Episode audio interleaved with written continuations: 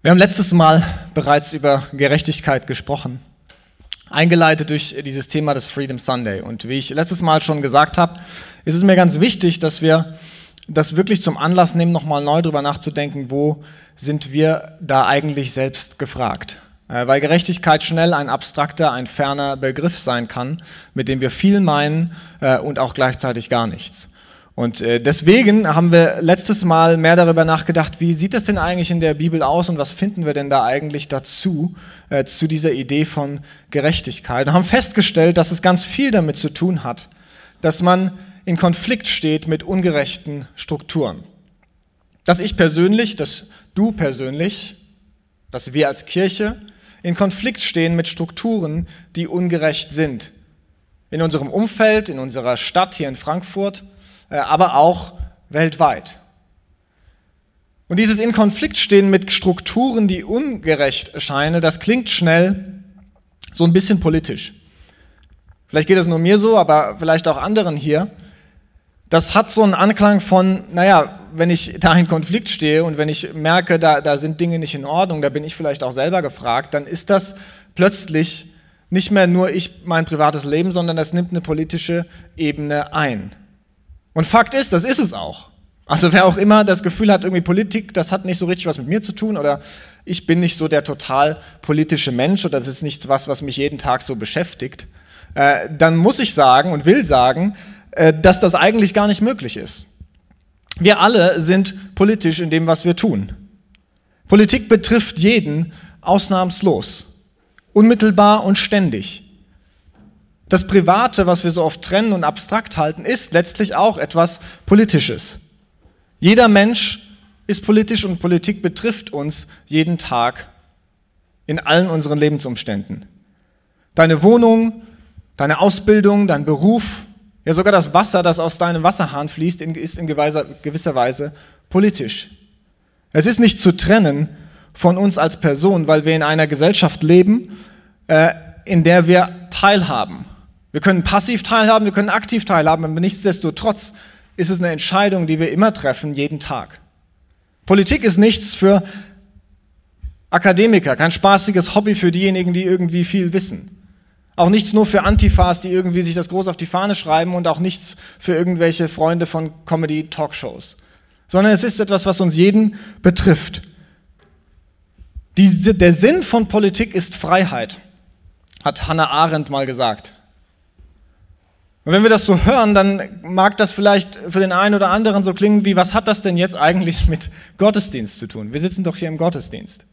Politik betrifft uns jeden, ja, kann sein, kann stimmen. Was hat das denn damit zu tun, dass wir eine Kirche sind und Gottesdienst feiern? Und ich würde sagen, ganz viel. Denn wenn das stimmt, dass, dass Politik mit Freiheit so eng zusammenhängt, dann müssen wir uns fragen, an, an welchen Christus glauben wir? Ein Jesus Christus der Freiheit ist ein Christus der Freiheit für alle Lebensumstände, für allumfassendes Leben, nicht nur für unsere persönliche Spiritualität, sondern für alles, in dem wir leben. Und so betrifft das natürlich auch das Politische, auch die Welt, in der wir leben, auch die Gesellschaft, in der wir leben. Wenn wir über Freiheit in Christus nachdenken, dann ist das allumfassend für unser ganzes Leben. Und das Spannende ist, dass Jesus selbst, wenn wir in die Evangelien hineinschauen, ein zutiefst politisches Leben geführt hat. Und für wen das vielleicht ein bisschen befremdlich klingt, wenn man denkt, naja, Jesus, der war doch eher, der ist doch eher das dem aus dem Weg gegangen. Der hatte doch damit gar nicht so viel zu tun. Da möchte ich heute mal mit euch gemeinsam reinschauen in die Evangelien, in eine besondere Begebenheit, und diese Textstelle gerade mal als Schriftlesung vorlesen. Und die steht in Markus 11, die Verse 12 bis 20. Da steht, als sie am nächsten Tag Bethanien wieder verließen, hatte Jesus Hunger. Da sah er von weitem einen Feigenbaum, der schon Blätter hatte. Er ging hin, um zu sehen, ob auch Früchte an dem Baum waren, doch er fand nur Blätter daran. Es war allerdings auch nicht die Zeit der Feigen. Da sagte Jesus zu dem Baum, nie wieder soll jemand von dir Feigen essen. Und das hörten auch seine Jünger. Als sie dann in Jerusalem angekommen waren, ging Jesus in den Tempel und fing an, alle hinauszuweisen, die dort Handel trieben oder etwas kauften. Er warf die Tische der Geldwechsler und die Sitze der Taubenverkäufer um und duldete auch nicht, dass jemand etwas über den Tempelhof trug. Zur Erklärung sagte er ihnen, heißt es nicht in der Schrift, mein Haus soll ein Haus des Gebets sein für alle Völker? Ihr aber habt es, habt es zu einer Räuberhöhle gemacht. Als die führenden Priester und die Schriftgelehrten davon hörten, suchten sie nach einer Möglichkeit, Jesus zu beseitigen. Sie hatten nämlich Angst vor ihm, weil das ganze Volk von seiner Lehre tief beeindruckt war. Am Abend verließ Jesus mit seinen Jüngern die Stadt. Früh am nächsten Morgen kamen sie wieder an, den, an dem Feigenbaum vorbei und sahen, dass er bis zu den Wurzeln verdorrt war. Als ich diese Begebenheit, weiß ich noch, das erste Mal gelesen habe, ich weiß nicht wann das war, wahrscheinlich irgendwann als Jugendlicher, und auch die Male danach häufig, wenn ich das gelesen habe, dann dachte ich mir, was für eine verrückte Begebenheit. Also irgendwie hatte ich so das Gefühl, Jesus hatte wohl offensichtlich auch mal schlechte Tage, weil das, da ging es ihm, glaube ich, nicht so gut. Ist er irgendwie mit dem falschen Fuß aufgestanden, morgens durch die Gegend zu laufen, Bäume zu verfluchen äh, und dann in den Tempel reinzugehen und alles mal eben aufzumischen. Also es wirkt ein bisschen so, als würde da einer umhergehen und sagen, das ist alles, das, das nervt mich alles und Warum finde ich hier keine Feigen an diesem Baum? Und dann gehe ich in den Tempel und da passiert Treiben und da ist laut und das gefällt mir auch nicht, weil das ist ja ein Bethaus. Geht mal alle raus. Was soll das hier? Es wirkt ein bisschen wie einer, der einen schlechten Tag hat und äh, den ganzen Tag das mal so raushängen lässt an jeden Ort, an den er kommt. Und auch wenn ich glaube, dass Jesus nicht immer fröhlich war und vielleicht tatsächlich auch mal einen schlechten Tag hatte, äh, denke ich, dass das jetzt nicht der zentrale Punkt dieser Begebenheit ist. Denn, und das ist das Spannende, wenn wir das lesen, das, was wir hier gelesen haben in diesen paar Versen, ist eigentlich eine zutiefst politische Begebenheit, die dort stattgefunden hat. In dem Sinne, dass es Freiheit und Gerechtigkeit betrifft. Und vielleicht ist nicht jeder äh, von euch so vertraut damit, was der Tempel denn eigentlich so auch im jüdischen religiösen System bedeutet hat. Äh, aber es war ganz normal, dass im Tempel auch Handel getrieben wurde zu der Zeit, weil es war ja notwendig, dass Menschen Opfertiere darbringen konnten. Das war Teil des religiösen Systems. Äh, das heißt, dass da Geldwechsler waren, dass da Menschen waren, die auch Opfertiere verkauft haben und so weiter. Das war selbstverständlich. Das heißt, für Jesus da reinzugehen und das gerade eben mal in Frage zu stellen, ist nicht etwas, wie wir heute sagen würden, naja gut, wenn wir hier einen Taubenverkäufer in unserem Gottesdienst hätten und hinten einen Wechseltisch und irgendwelche Tiere, die hier durchlaufen, dann würde der ein oder andere von euch vielleicht sagen, können wir das nicht mal rausbringen? Das ist doch ein Gotteshaus, hier wird doch gebetet. Warum wird hier drin Handel getrieben? Aber so war es damals tatsächlich nicht, sondern es war ganz alltäglich. Wenn wir diese Geschichte besser verstehen wollen, die wir da hören, dann ist es ganz entscheidend, dass diese Feigenbaum-Begebenheit, die sich da rahmt um die Geschichte, dass wir die auch verstehen lernen. Denn eigentlich interpretiert die Feigenbaum-Geschichte den Rest dessen, was wir gelesen haben. Feigenbaum ist eigentlich ein Symbol für das Volk Gottes zu der Zeit, für das Volk Israel. Das heißt, wenn Jesus hier vom, äh, mit, über den Feigenbaum spricht und das auch so konkret macht an dieser Stelle, dann ist das nicht etwas Komisches, wo man sich fragt, was hat er gegen den Baum, sondern natürlich haben seine Jünger verstanden, was mit Feigenbaum gemeint ist. Und insbesondere, wenn, äh, wenn wir das aufgeschrieben haben und, und, lesen das hier in Markus, dann hat derjenige, der das verfasst hat, das natürlich auch in diesem Bewusstsein geschrieben. Nicht einfach als irgendein Strauch in der Ecke, sondern als ein Feigenbaum. Das Volk Israel, das offensichtlich keine Frucht bringt. Und zwar Früchte der Gerechtigkeit. Und deswegen sagt Jesus, das ist nicht richtig. Du sollst, äh, du kannst nicht bleiben an der Stelle, an der du stehst, denn du bringst nicht die Frucht, die, die, die du bringen solltest. Die Gerechtigkeit, die ich mir wünsche, geschieht nicht durch dich. Und das, was in diesem Feigenbaum geschehen so symbolisch irgendwie dargestellt wird, das wird explizit und wird ganz klar und konkret in dem, was dann passiert im Tempel. Denn Jesus geht dann in diesen Tempel hinein und da passiert eben all dieses Treiben, von dem wir gehört haben. Und Jesus konfrontiert das und sagt, das ist nicht in Ordnung. Raus mit den Händlern, raus mit den Tieren und macht da einen Riesentumult. Und ganz häufig steht in der Bibel auch drin, wenn ihr das mal gelesen habt, als Überschrift dieser Begebenheit, die Tempelreinigung. Jesus reinigt den Tempel, er macht quasi das, was da nicht hingehört, raus, damit es wieder ein Bethaus ist. Ich glaube, dass das ein bisschen auch ein verzerrtes Verständnis ist, dass, was da in dieser Geschichte passiert. Denn was Jesus hier macht, ist eigentlich nicht so sehr den Tempel zu reinigen, sondern dieses System, das dahinter steht, ganz grundlegend in Frage zu stellen. Denn das Tempelsystem und das äh, religiöse System, das der Tempel letztlich verkörpert hat, in der Mitte von Jerusalem als ein riesiger Berg, äh, wo letztlich dargestellt wurde, wer die Macht im Land hat. Das war ein System, das die politische, die ökonomische und die soziale Macht in diesem Land symbolisiert hat. Das war nicht einfach irgendein Ort, sondern das war die Menschen, die Macht hatten zu dieser Zeit, auch die Schriftgelehrten äh, und der Hohepriester und aber die auch in Verbindung mit den römischen Besatzungsmächten, die zusammengearbeitet haben und viele davon profitiert haben und der Tempel aber selber mehr als ein Dulden von Ungerechtigkeit als Symbol stand, als dass es noch ein, ein, ein Ort war, wo man wirklich frei hinkommen konnte. Denn, und das wissen wir auch, in den Tempel damals konnte nicht jeder reingehen. Aussätzige Menschen, Menschen mit schlimmen Krankheiten, Sklaven, die unterschiedlichen äh, Völkergruppen konnten da nicht hingehen. Das war ein exklusiver Ort in vielfacher Hinsicht. Ein Ort, in dem Ungerechtigkeit letztlich geduldet wurde. Und indem Jesus da reingeht und mal eben aufräumt, dann geht es nicht so sehr darum, da zu sagen, das muss hier alles ein bisschen sauberer sein. Da gehören bestimmte Dinge nicht hin, sondern es ist eine Konfrontation des Systems als solches. Und Jesus tritt da auf ganz klar und das auch für alle zu sehen als Prophet. Denn das, was er sagt, was wir hören, dass er sagt, das hier ist ein Ort des Anbetens für alle Völker, aber ihr habt eine Räuberhöhle daraus gemacht. Das, ein, das sind Zitate aus den Prophetenbüchern, die wir vorher schon in der Bibel finden.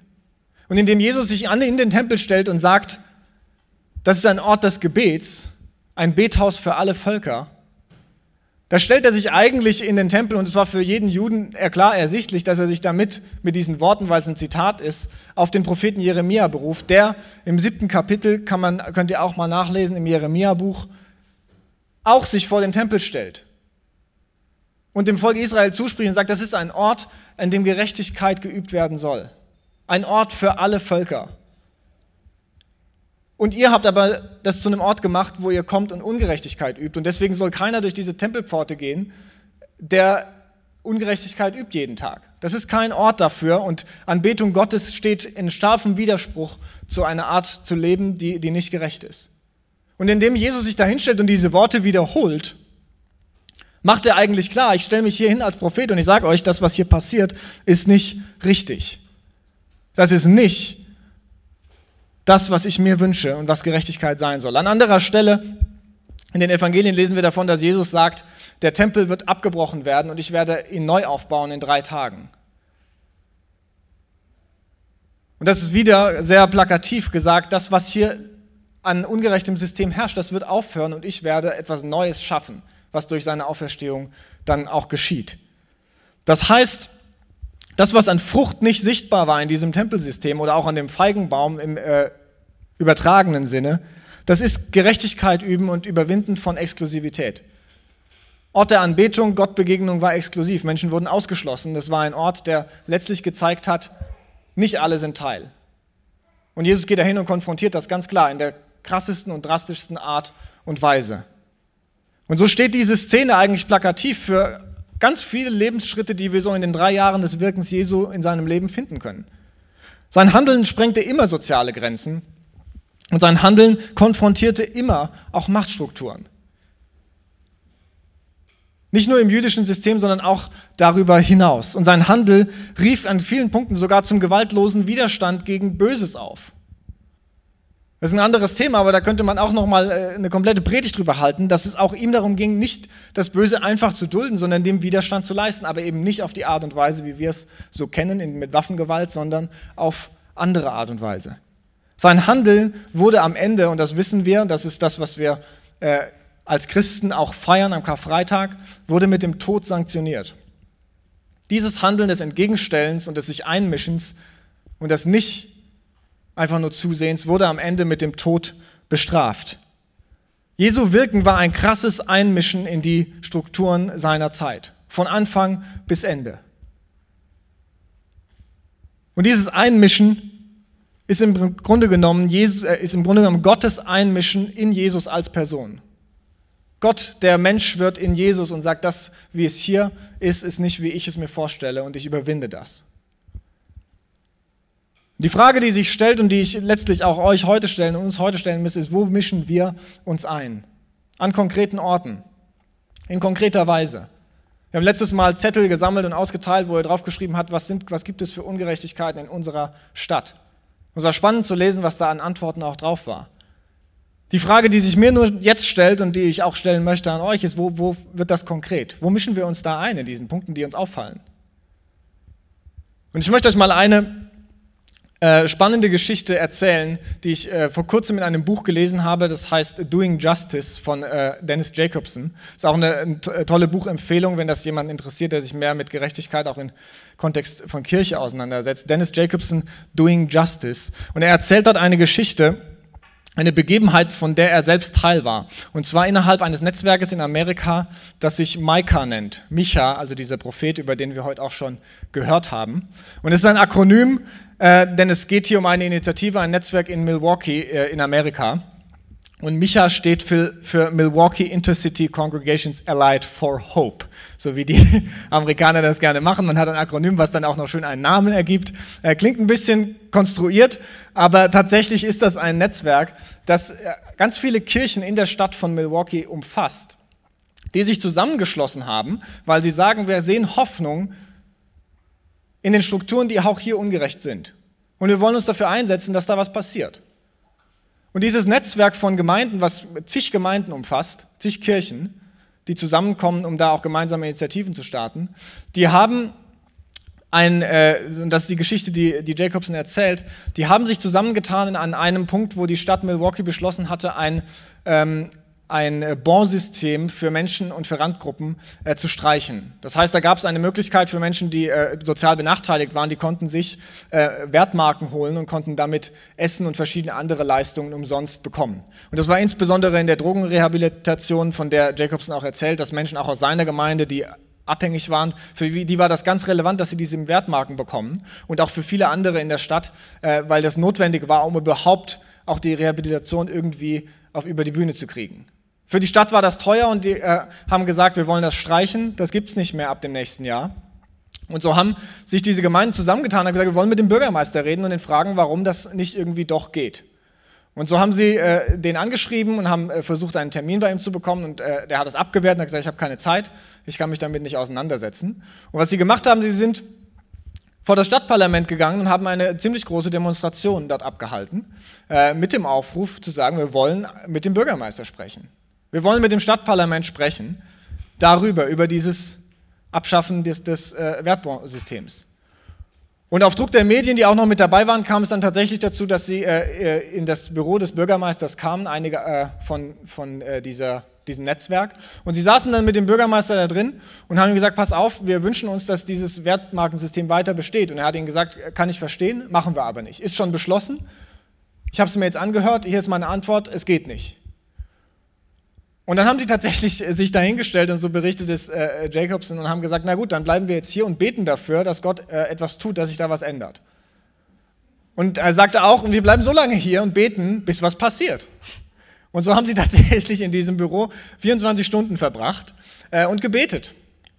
Die Medien waren irgendwie mit dabei und haben das ab und zu mal kam ein Reporter rein und hat das irgendwie mit äh, dokumentiert. Aber die waren dann in diesem Büro vom Bürgermeister und haben da so ein Prayer Sit-in quasi gemacht, weil sie äh, da konkret Handlungsbedarf sahen. Was dazu geführt hat, dass am Ende tatsächlich auch auf Druck der Medien äh, dieses Wertbondsystem für die nächsten drei Jahre verlängert wurde.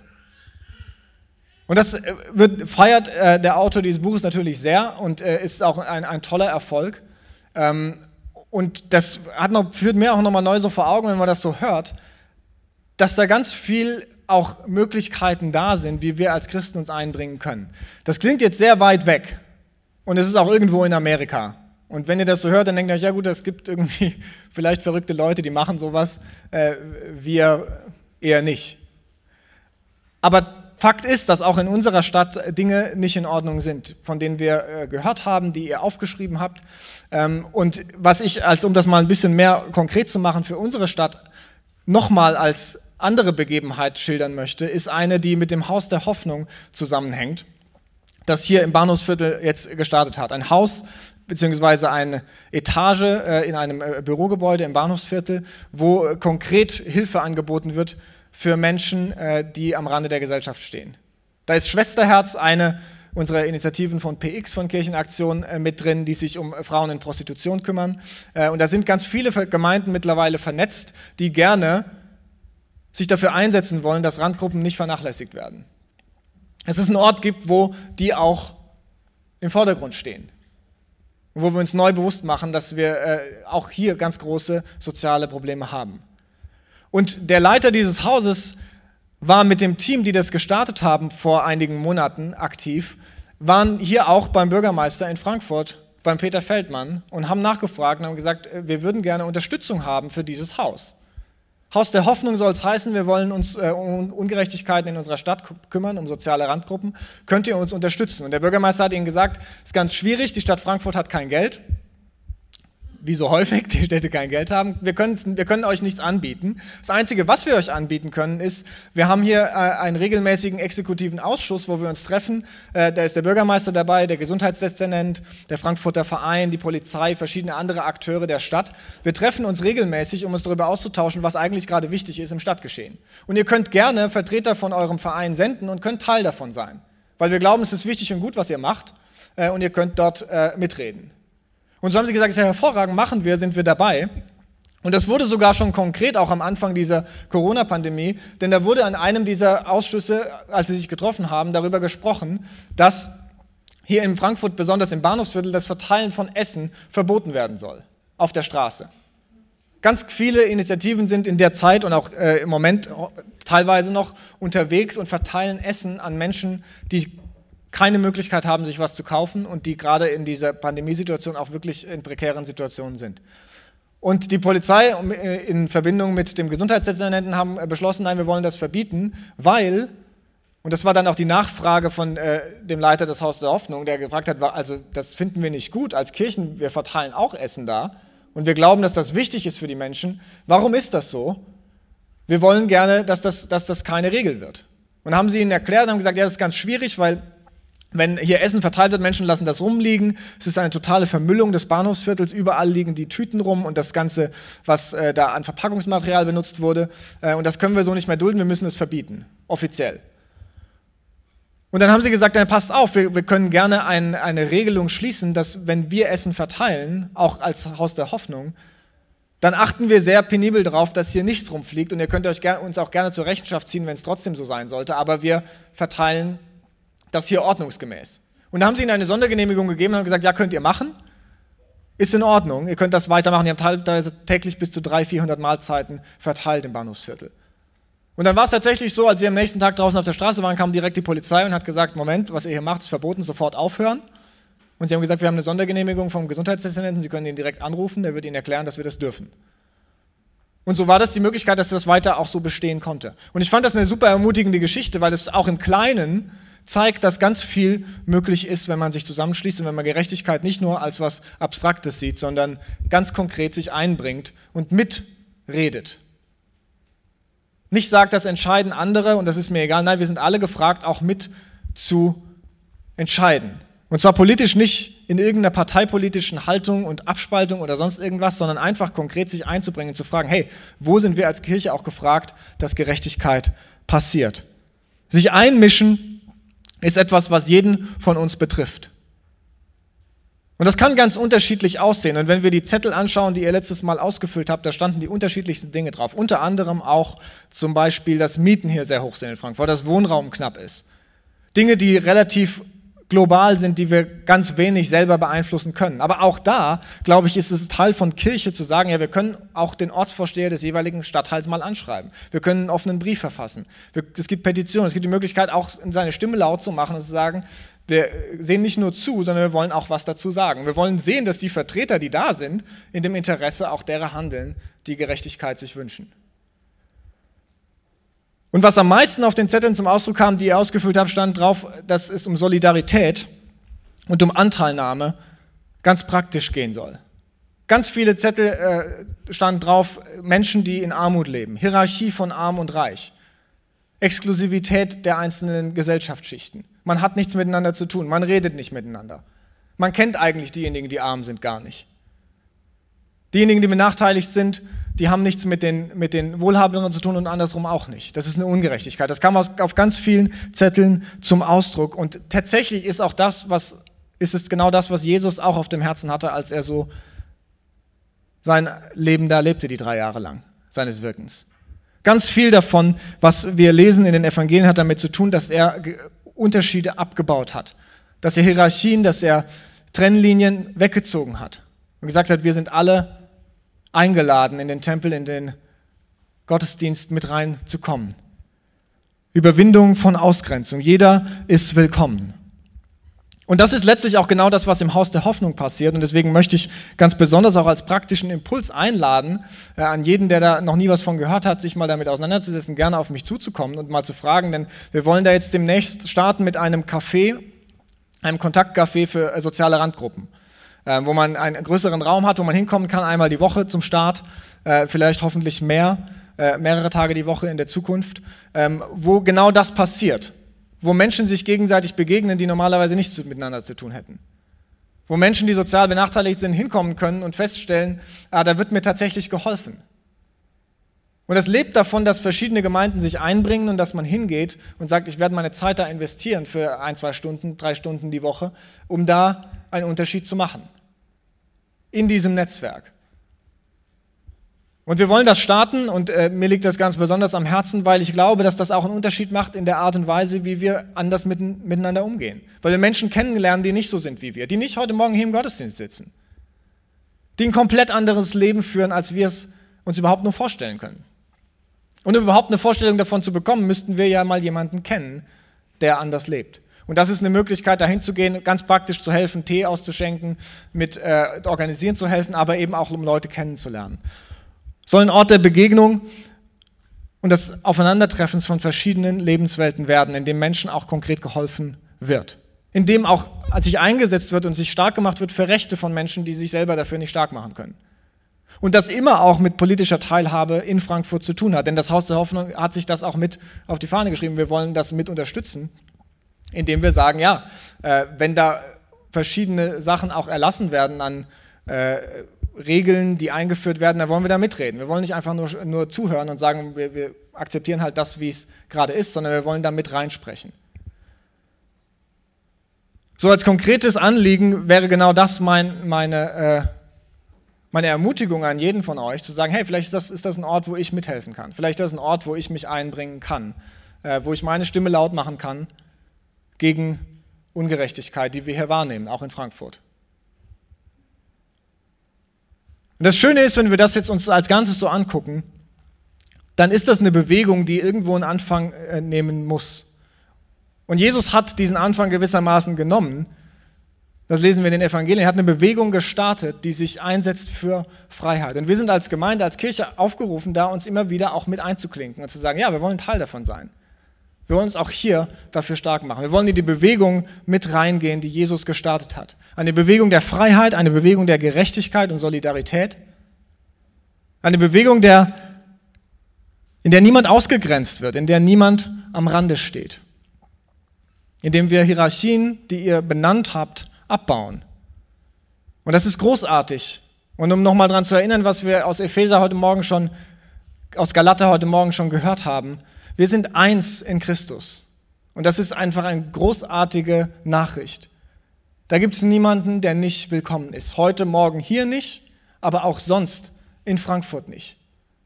Und darüber hinaus. Und deswegen daran teilzuhaben, zu sagen, ja, als Kirche wollen wir das leben, ein neuer Mensch, so wie es in Galater heißt. In Christus sind wir alle zusammen ein neuer Mensch. Diese Hoffnung wollen wir leben als Kirche und die wollen wir hinaustragen in unsere Stadt. Die wollen wir feiern hier sonntags, wenn wir zusammenkommen, uns daran erinnern und sagen, ja, das sind wir. Gottes Söhne und Töchter, wo es keine Unterschiede gibt. Und genau das wollen wir hineintragen, auch in unser Umfeld, in die Stadt Frankfurt. Und als Kirche wollen wir natürlich das auch in unser Gebet mit hineinnehmen. Und deswegen möchte ich jetzt ganz konkret auch dafür, für dieses Anliegen beten, dass Gerechtigkeit passiert, dass wir lernen, uns einzumischen und dass wir uns beim Namen rufen lassen und sagen, hey, da, wo ist mein Platz? Wo kann ich mich einbringen? Dass das passiert in unserer Mitte, aber auch in anderen Orten hier in Frankfurt. Und deswegen wollen wir jetzt eine Zeit des Gebets haben. kurz und möchte wirklich auch Raum geben zum Abschluss jetzt äh, dieser Predigt, dass wir miteinander beten für unsere Stadt. Und wirklich auch fragen, wo, wo, wo ist mein Platz? Wo kann ich mich einbringen? Und äh, ihr könnt gerne auf eurem Platz leise beten. Äh, ich werde zum Abschluss ein, ein lautes Gebet sprechen, aber ich lade euch auch ein, für jeden hier, betet auch laut. Das soll auch ein Ort sein, wo wir miteinander beten, hier Gottesdienst. Äh, was immer euch auf dem, auf dem, Herzen ist, was immer euch wichtig ist, sprecht das aus, vielleicht nur in einem Satz oder in ein paar Worten. Äh, ich glaube, dass wir als Gemeinschaft auch gefragt sind, wirklich da miteinander zu beten. Äh, und deswegen lasst uns jetzt ein paar Minuten nehmen zum Beten. Vater, so beten wir dass du in unser Leben hineinsprichst, dass du uns hineinrufst in das, was du begonnen hast vor, vor 2000 Jahren, dass wir offene Ohren und Herzen haben, das auch zu hören, dass wir uns herausfordern lassen von dir. Jeder von uns hier steht an einem ganz anderen Punkt in seinem Leben. Äh, keiner von uns kann sich hier irgendwie direkt mit jemand anderem vergleichen, kann sagen, ist bei mir alles genauso wie bei dir. Jeder von uns bringt was anderes mit und doch wünschen wir uns, Vater, dass du da hineinsprichst. In unsere Situation und uns, und uns zeigst und uns die Augen öffnest, wo unser Platz ist, wo wir uns einmischen können, wo wir das weiterführen können, was du, was du gestartet hast, wo wir Teil der Bewegung werden können, die sich einsetzt für Freiheit und für Leben in unserem Umfeld und in unserer ganzen Welt. Und so glauben wir, dass du zu jedem von uns sprichst möchte ich bitten, dass dein Geist das auch weiter tut in den, in den nächsten Tagen und Wochen. Dass wir erleben dürfen, dass du uns von innen heraus veränderst, zu Menschen werden lässt, die, die ganz aktiv sehen, wo, wo sind Dinge, die anders sein müssen. Dass dein Geist uns leitet und uns zeigt, wo unser Platz ist. In unserem Alltag, in unseren Umständen, in unserer Welt. Damit wir ausführen können und leben können, wozu du uns berufen hast. Freiheit in dir, Christus. Amen.